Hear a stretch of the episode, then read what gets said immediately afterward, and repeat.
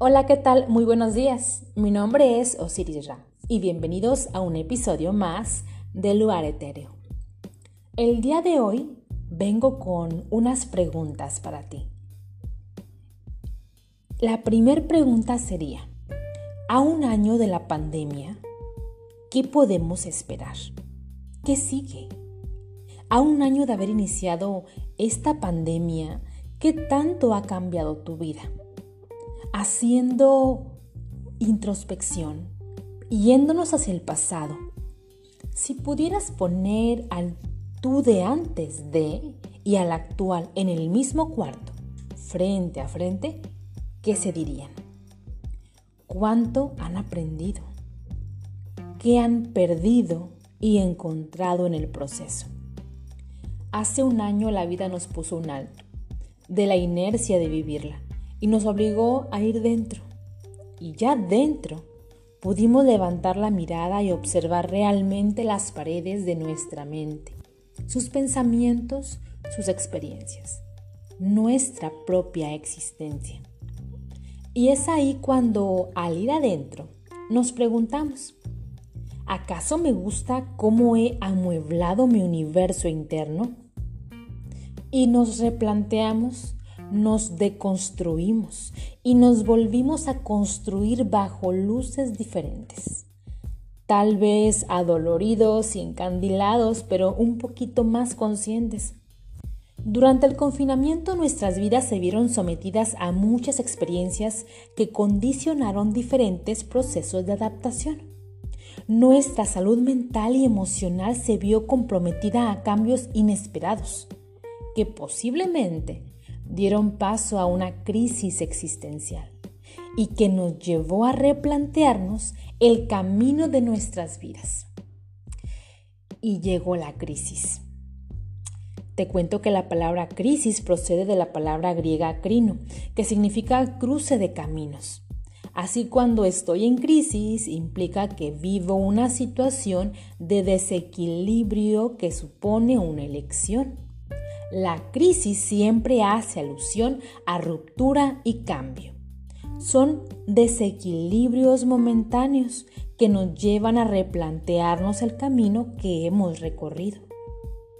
La vida es avanzar y retroceder, un sufrir y disfrutar, un querer pasar de un menos a un más, que a veces va acompañado de angustia y sufrimiento. A este momento de nuestra existencia lo llamamos crisis. Este se produce o bien por el desarrollo de la vida, crisis de adolescencia, de los 40 años, etc., o por acontecimientos externos como rupturas, pérdidas, enfermedades o en este caso lo que trajo consigo la pandemia. Es más, sin crisis, sin un mínimo de tensión, no podemos vivir. Sería una vida plana, sin sobresaltos, pero también sin poder crecer psicológicamente, sin aprendizajes. Es como la sal para la comida. En exceso la hace insoportable, pero su total ausencia nos priva de disfrutar.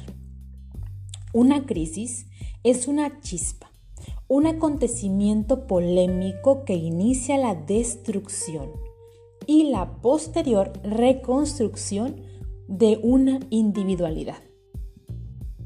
Cada una de nuestras biografías está sembrada de momentos de encrucijada, de conflictos, de cambios y por tanto también de las resoluciones que hemos dado en esos instantes.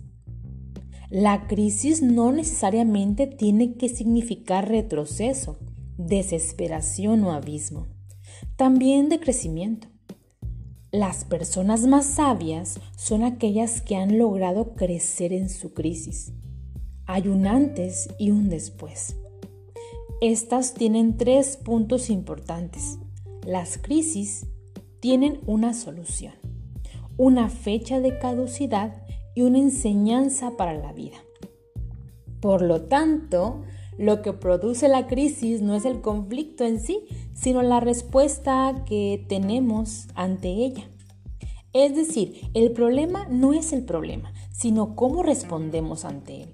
Por esto es comprensible que ante un mismo acontecimiento, una muerte, separación, enfermedad o la pandemia, una persona puede hacer crisis y otra no. El que no la hace ha puesto en marcha mecanismos compensadores que han reestructurado el desequilibrio, o sea, han aprendido y han ganado sabiduría. Aquellos que no viven la crisis o no han vivido esta pandemia con una crisis tan profunda, significa que anteriormente lograron abastecerse de herramientas socioemocionales para poder seguir a flote y adaptarse con mayor facilidad. Sin embargo, tal vez sabemos personas que nos hundimos un poco más en la crisis en este momento, aparte por las experiencias que estamos teniendo, que cada quien tiene su experiencia individual, también tal vez nos faltaban herramientas para poder afrontar estos cambios. Lo importante no es evitarla, sino posibilitarnos herramientas para salir de las encrucijadas que nos marcan estos cambios existenciales. Entonces, durante los primeros meses de la pandemia estábamos colectivamente en alerta máxima. ¿Lo recuerdas? No sabíamos qué venía. No sabíamos qué esperar. Pensábamos que solamente eran dos semanas en las que nos íbamos a parar del trabajo o la escuela, pero resulta que no fue así. Las sesiones de terapia se convirtieron instantáneamente en discusiones sobre cómo manejar el miedo y la ansiedad de la vida pandémica. Con todos los cambios repentinos, incluidas las aulas remotas, el establecimiento de protocolos de manejo desde casa y la creación de nuevas normas sociales, todos estábamos fuera de nuestro elemento, fuera de nuestro contexto habitual y fuera de lugar. Y pasó el tiempo. Cambiaron las circunstancias y contextos en los que vivíamos nuestras vidas. Nos adaptamos. Tuvimos que adaptarnos. Cambiamos rutinas, crecimos, perdimos, ganamos. Qué enorme diferencia hace un año, ¿no crees? ¿Qué sigue? Podemos hacer un reinicio completo.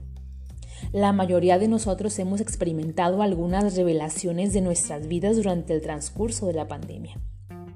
Quizás nos damos cuenta de que hemos pasado demasiadas horas en la oficina y necesariamente. Para aquellos con distanciamiento físico en el hogar, tal vez hayamos aprendido que realmente nos beneficiamos de mucho más tiempo juntos como familia y que las cuentas bancarias emocionales que compartimos entre nosotros disfrutan de saldos más grandes que quizá nunca antes. A través de la unión forzada, tal vez sin darnos cuenta, hemos descubierto que necesitamos más tiempo a solas, leyendo, escuchando música, meditando o simplemente sentados en silencio. Te recomiendo que hagas un balance de las lecciones que has aprendido durante el transcurso de la pandemia y de las cosas que han cambiado. ¿Qué lecciones has aprendido? Implementa las lecciones ahora en este próximo año, en la medida en lo posible y en tu nueva vida normal. Porque déjame te digo que la nueva normalidad no se limita solamente a nuevas pautas de comportamiento social. Lavarnos las manos con más frecuencia, usar mascarilla, guardar distancia. La nueva normalidad también nos incluye a nosotros en un plano más profundo e íntimo a nuestro cuidado personal, incluyendo mente y cuerpo, no dejarnos de lado por actividades laborales o responsabilidades del día a día.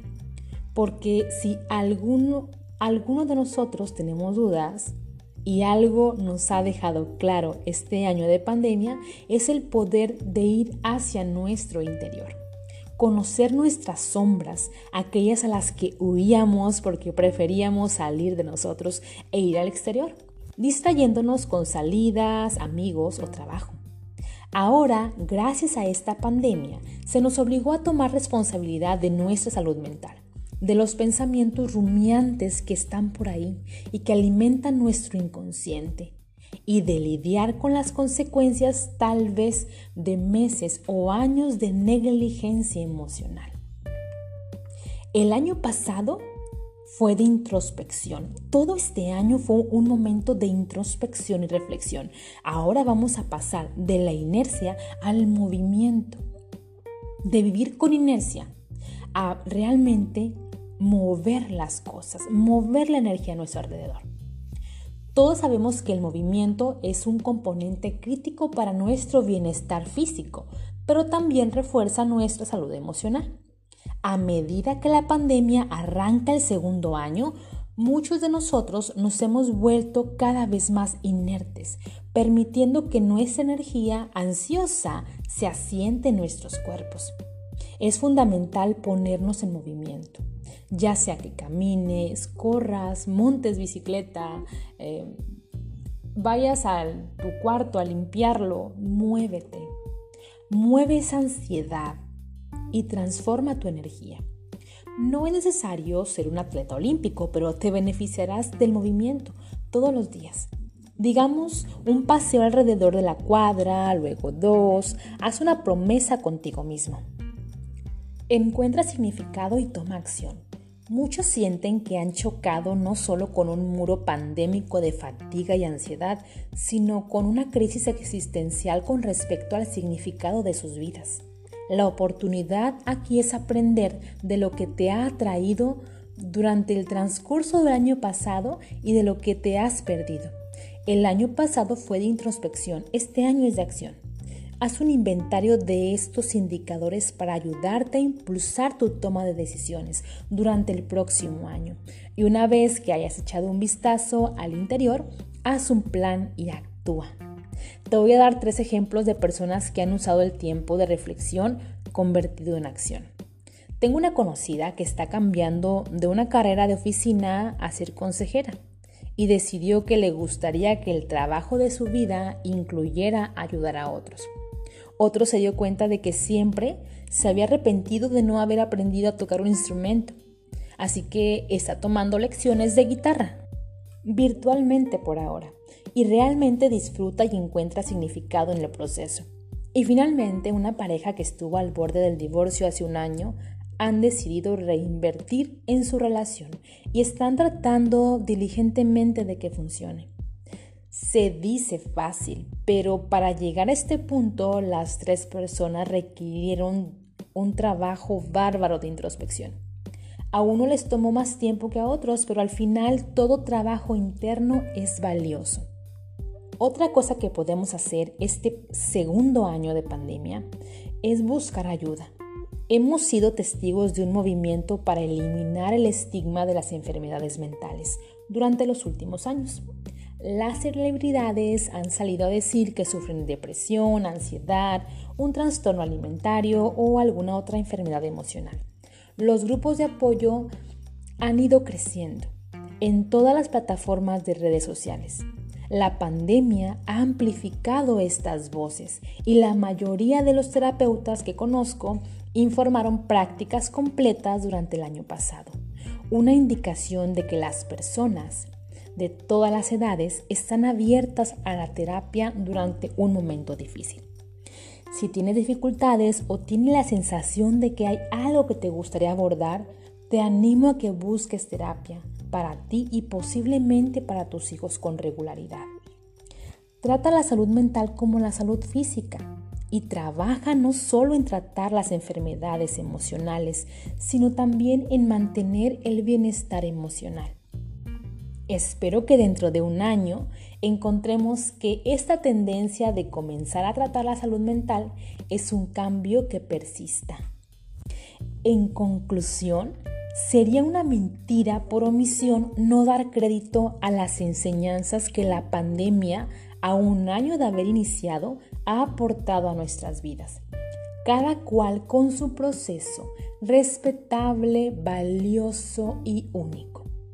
Justo Te cuento que en mi plataforma de Instagram de Luar Etéreo, unos seguidores me decían cómo han vivido su proceso personal.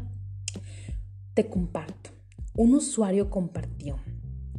El aislamiento social me ayudó a realizar una introspección, fortaleciendo mis valores y el manejo adecuado de mis emociones. Por su parte, otra seguidora dijo, definitivamente la gratitud. Durante este aislamiento he aprendido a valorar todas las bendiciones que tengo en mi vida. Un colega podcaster escribió diciendo, muchos cambios que independientemente de los sentimientos que nos provocan, nos han hecho aprender a valorar. Y otra linda escritoria nos dijo, he aprendido que lo más valioso no tiene precio. La pandemia me ha tratado con amabilidad, no he tenido pérdidas humanas de gente que amo y he tenido trabajo y me siento afortunada. Eso me diría, no tienes idea de lo afortunada que eres. Y otra dijo, he aprendido mucho durante la pandemia a valorar lo realmente importante y he podido ver internamente muchas cosas. Me considero afortunada. ¿Tú te identificas con alguno de ellos? ¿Cómo has vivido tu proceso? Cuéntame, que te estaré leyendo.